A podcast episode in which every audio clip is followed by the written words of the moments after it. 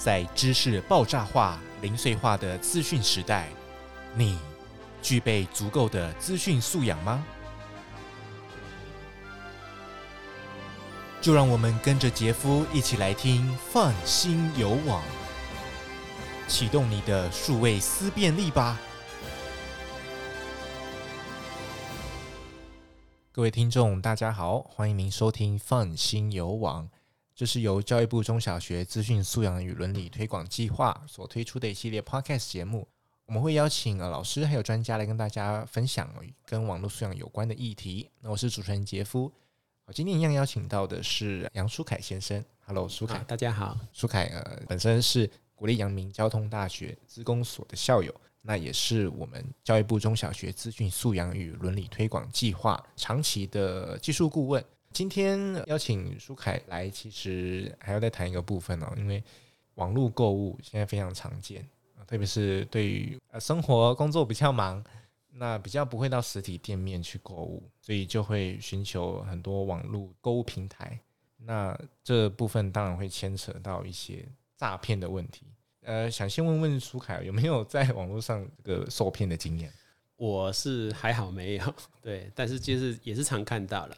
嗯，因为您毕竟是这个资讯背景出身的，我觉得要骗到你应该也是蛮困难的。这个我是不敢讲。不不过其实大概可以来聊一下，说它背后的原理啊、嗯，还有一些关键的要素。因为其实所谓的一页式广告，为什么它叫一页式？难道说诈骗网站不可以只有一页，不可以有两页以上吗？嗯，其实当然不是这个意思，是因为说。这种诈骗，这种这种诈骗广广告或者说诈骗商场，它就是要抢时效。嗯，啊，对。那抢时效呢？因为它可能很快就会被揭穿，然后它可能很快就会消失，所以它必须要在很短的时间把这整个能够广告啦、交易的这种机制赶快建立起来，然后骗到钱之后马上消失。所以它的网站没办法，没有那个时间，我们也也没有那个成本去做得很精致，所以才会常通常都。经常都只有一页，或是一页多一点而已。嗯，那大概它的内容有两种，最常见的有两种，一种就是可能摆一个呃那种摆一个不知道哪里来的图片、照片，然后给你讲一个很感人的故事啊，比如说啊，好像我本来是在哪里啊，是月收月收多少万，然后呢，因为老家父母父母病倒了，所以要回来继承家业。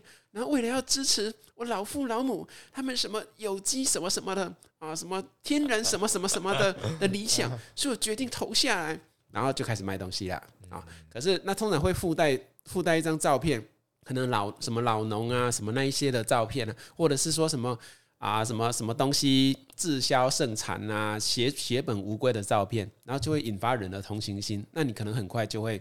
就因为台湾人是非常有同情心，然后所以很大几率可能就就直接下单了。哎，这这是其中一种。那另外一种就是属于那种有一批牛肉好便宜的这种方式啊，比如说什么啊，我是叉叉代理商啊，叉叉什么叉叉品牌，他要退出台湾了啊，他要登很金啊，这是倒 店货啊，所以你赶快来赶快来买，然后卖完了就没有了，清仓就没有了。可是可能这间公司人家根本好好的没有要倒。大概一页式广告最常见的就是这两种，嗯，所以所谓的一页式广告，它基本上是一页到底，嗯，但是上面会有详细的商品介绍，对，甚至有可能出现呃假的评价，对，哦，然后订购方式等等，通通放在一起，呃，看起来很简单啦，可是其实可以分辨得出来它的真伪，嗯，就它通常设计起来会比较粗糙一点，对。对。那它有没有还有什么一些特点？其实除了粗糙以外，那它通常就是说它。第一个是他，因为他既然是诈骗的话，他不希望留下任何让你可以追查到他的讯息嘛，哎、嗯，资讯。所以这个时候我们跟正常商家比起来，你就会发现，知道他缺了什么。嗯，首先呢，他他不会给你电话地址，他只会给你一个很奇怪的。什么什么私讯啊、留言啊，这这种或这种社群账号之类的，他不会给你真实的，不会，尤其不会给你什么那个什么盈利事事业登记那些东西。所以，当你看到一个东西，一个店家他居然没有秀出这些东西的时候，你就要意识到说，这个不是一个，这不是一个正经，不是一个正经的店家。这是第一个。嗯。那第二个就是金流，因为他如果。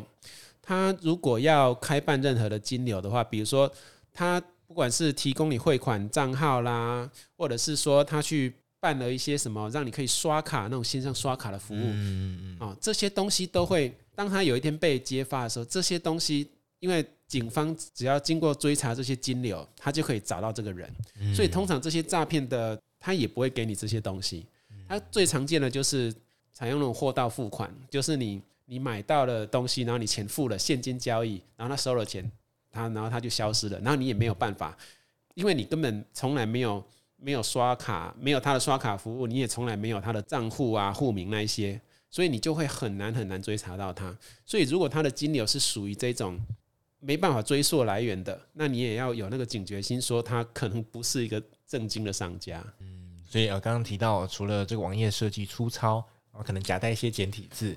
这些之外呢，那呃还有几个特点哦，包括呃强强调货到付款，对。啊，还有一个就是它的网址方面，因为在台湾来讲，在台湾你如果要注册一个点 com 点 tw。这种这种商业网址的话，你就要拿出你，比如说盈利事业登记证这种实名，实名你要拿出这种实名的证明，你才可以申请到这种网址。所以像这一种诈骗的网站，它不可能，它不当然不可能真的实名去申请到这种网址，所以它的网址通常都会非常奇怪，甚至会什么点 tw 没有点 com，什么点 tw 没就是应该说了哈，因为可能各位比较不清楚说在网域申请这方面，对呀对呀。像后面没有点 tw 的，像什么点 com、点 org、点 net 这些，这些其实是属于国外的网址，那它是可以随便申请的，你只要付了钱就可以申请，所以这些东西其实都没有办法代表这个机构。那在台湾呢，因为稍微有点管制，所以只要是什么点 tw 的啊，点 com 点 tw、点 org 点 tw、点 gov 点 tw 这一些的话，都是要经过实名认证，它才会让你申请。所以，如果这间公司它用的是这种正式的网址啊，那表示它这个这个机构是真实存在的。哎那反过来来讲，什么点 tw 就是没有这个什么点 com 点 org 点这个，这个是属于个人网址，或者什么点 idv individual 就个人嘛，点 idv 点 tw 啦，这一种的话，它就是属于个人申请的。哎这种的话，你就不能够当做它是一个公司或是一个店家。嗯，我比较常看到就是点 net 啊，对，刚刚提到那个，我不管是不是购物的，我其实也不太敢点呢。对，我这样观念有正确吗？是还是说其实也是有非常正当的，嗯，非常合法的这种？因为我们我们我们也不能说用这种网址 是什么公司，应该说你就知道说这些这些网址啊，后面没有点什么国民的这这些网址，这些全部都是属于美国网址啊，啊，这些是你世界上任何人。啊，你只要付了钱就可以申请的，哎，所以他他后面没有任何的实名机制，哎，你你只要知道他没有任何实名机制就是了。嗯，所以除了强调货到付款啊，然后还提到网址这个部分之外呢，还有一些特点啊，包括你可能查不到销售者的公司名称，对，地址啊、联络电话或者是这个真的可以就可以追查，也可以追查他的事情，对，统编啊，这个等等的。对，那呃还有一些正面的评价啊，比如说刚上线明明不久，但是就有看到一堆人抢购，然后给了很多正面评价。还有一个最重要的特点就是这个夜市广告通常只有一项商品，嗯，然后而且一定就是近期最火红的商品。对，嗯，比如说。去年很火红那个血氧机，哎，啊，或者是这个奥运。有一批口罩好便宜，哎，对 对对，口罩然后这个 奥运代表队什么那个判决的 T 恤，那个鹰眼判决的 T 恤等等，他们那动作之快啊，有时候真的是让我们真的是非常的 压抑。有时候我都觉得，每次看到这些一页式广告出了这么快，我都觉得我小孩念书有这么认真就好了。速度速度上来讲，速度上很非常的快。那来讲一下如何避免这个上当了。现在讲要如何辨别，除了网站可能要这个安全凭证，我觉得这是最嗯大众一个最基本的，对最基本的就是这个 HTTPS。呃，有 S 的是比较好一点，就是好一点而已啦。因为跟各位介绍一下所谓的 HTTP 跟 HTTPS。嗯，那 HTTPS 的呢，就是后面多一个 S，它是所谓的 SSL 认证。那 SSL 认证它包含两个部分。第一个是对这个机构的认证，OK，然后第二个是对过程，就是整个传输过程有加密，所以通常你可以拿到 SSL，你就是有拿到 HTTPS 这一种这一种网址的话，那那就表示它有符合这两个条件。哎，那当然相对之下是比那个只有 HTTP 的是好很多啦。好很多。不过其实也不是百分之百，哎，因为能够发出 SSL 认证的机构，虽然世界上没有几个，就是那那几个，然后他们也会查验说这个来申请的，比如说可能我我我总不能我总不能弄一个网站，然后假装我是谁这样子。哎，他们会验这个申请人的真实身份，但是也有一些机构，他们专门在发一些测试用、测试用验证。哎，就是说我我做了一个网站呢，但是我还没有正式上线呢，我想要申请一个临时的 SSL 认证，可以吗？啊，其实是是可以的。所以你你看到网站有 HTTPS 的时候，它还是有一点点可能，它是属于这种测试用的临时认证。所以像这种夜市广告就可以利用这样的理由，对对。但是如果看到只有 H，如果看到只有 HTTP 的，连 S 都没有的，那基本上就可以直接排除了。嗯，然后只是如果有 S 的话，是可信度多了那么一点。嗯，因为现在比较多知名或者大型的网站，几乎都是有这个安全凭证。因为它它这个所谓的安全凭证，其实还包括说对这个使用这个网址的人，他稍微有一个算实名验证啦。所以这个部分可以让大家来分辨了，我觉得至少多一分保障了。如果多了 S，或者是会好一点，对，会好一点。那当然也不能完全的信服他，还是要综合前面的啦。比如说他他有没有留下一些关于他这个机构的一些。可以让家去验证的，比如说地址、电话是不是正确，最好是有没有留下什么统编那一些号码。对对对，正常的公司、正常的卖场，他们都会把这个这些资讯都会留在网页的最下面页尾。嗯嗯。他如果连这个都不愿意提供的，啊，甚至有的是连客服电话号码都不愿意提供，那个这个通常问题就很大。嗯，这个大家 可以多多去观察了哈，就是说在页面上。应该要有实体的电话，对，该有的要有，对对对，或 even 是他的店面或者办公室的资讯，应该都要详列出来。那呃，刚刚讲到说这个客服，其实也是要大家注意，就是通常应该要是有台湾口音的这种电话客服，应该会比较比较令人可以信服了，对不对？因为通常 通常诈骗，通常诈骗网站它其实是连它是连客服电话都不会有啦，嗯，哎啊，但是如果有一些。那电话这个又是属于这种电话诈骗的领域啊，有有些电话打去，也不只是口音，嗯嗯，或者是用语的话，你觉得不像本国人的话，那确实是有点问题啊。对对对对，然后再来就是呃，网页的内容要完善了哈，包括企业公开的资讯、商品介绍、常见的 Q&A 应该要有，然后售后服务、保护这个问题等等，这个都可以让大家来呃辨别，然后避免。那呃，还有一个就是在网络上邀请网红、还有布洛克或者 YouTuber 铺成一些有信服力的内容，苏凯有没有遇过一些产品是这样用这样的方式？呃，好的坏的都遇过，好的坏的都遇过嘛。那不然讲讲好的。因为其实网红网红来讲，它是当然是一个很好的行销管道。嗯，对。那也也有一些网红，他的主打就是专业的评测。那这些其实所谓的网红的话。撇开他就是一般人的话，他其实他的公信力就在于说他平常的评测是不是公正。对对。所以几个比较大咖的哈那种专业评测的，那其实都没有什么大问题。哎，那比较有问题的，大概都是一些很小咖的网红，比如说他们突然夜配一些跟他们无关的东西。嗯。因为据我所知，他们有的时候真的是为了赚钱，什么都什么都接，蛮多的。对。那有的时候一些。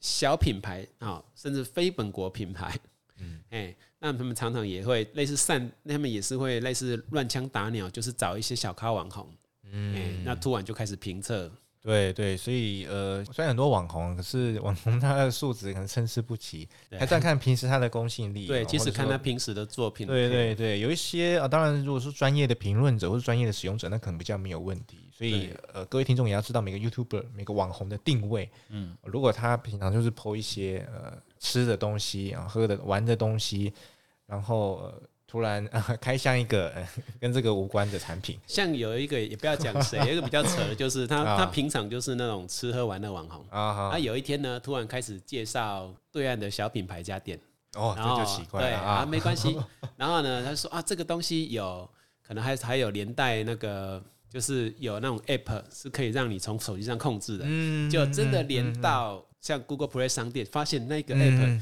因为治安疑虑被 Google 下架了。那 那那，请问这种这这个你还这个家电你还敢用吗？对，就是类似这种的话，就是要要有警觉心了。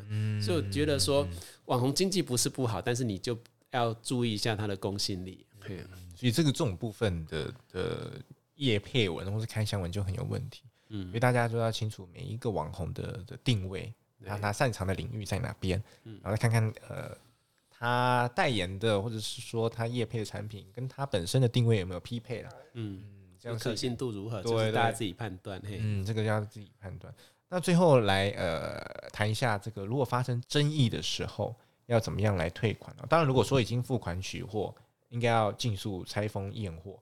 不过现在大多要求是用录影的。嗯，开封时的录影，而不是开箱后的照片，对，来当做证据。那如果说商品不符或者是有瑕疵的话呢，可以联络托运单上的托运人，要求退货退款。对，那如果您无法取得联系，或者是说他的态度摆烂，然后很消极，那也赶快尽速向货运或超商业者来反映啊，请他来协助处理退货退款。货款或是以信用卡。或是第三方支付做付款的，那也可以立即申请支付。对对，这个部分我是 没有相关的经验。这个的话，因为因为也是因为这种诈骗的包裹，或者是诈骗这种一页式诈骗的实在例子太多了，所以现在大部分呐，大部分包括超商还有货运业者，他们其实是出于自律，他们会提供退货服务，就算说卖家讲明说不给退，他们还是会。帮忙退货了啊！至于拿不到拿不拿不拿得到款项，那就另外一回事了。嗯、那通常如果他是诈骗的话，他他不根本就不会用什么第三方支付啊、信用卡这一种。嗯，对啊。但但是我们我们撇开诈骗那个，有的时候你是买来的东西是真的是落差太大，跟你期望落差太大。嗯嗯。哎，这个就有一点广告不实。这种情况下，你可以马上申请止付。哎，那现在的现在的第三方。